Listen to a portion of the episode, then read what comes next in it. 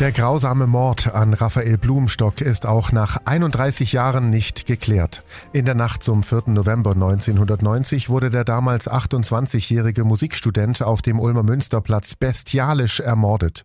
Blumenstocks Leiche wurde verstümmelt zwischen Blumenkübeln und einem geparkten Auto gefunden. Es brauchte einen Tag, um das Opfer zu identifizieren.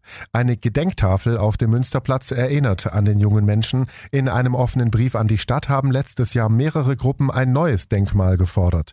Die Antwort der Stadt Ulm, das bestehende Denkmal soll aufgearbeitet werden, sodass das öffentliche Andenken an Raphael Blumenstock deutlich sichtbar bleibt. Die Stadt reinigt den Gedenkstein regelmäßig. Der Riss im Stein ist Teil des Konzepts der Gedenktafel und wurde vom Künstler entsprechend gestaltet.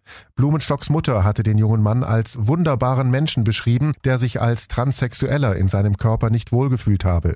Über die Musik habe er sich ausgedrückt. Sein Auftreten war für damalige Verhältnisse Verhältnisse provokant, er trug gerne Frauenkleider und soll einfach anders gewesen sein.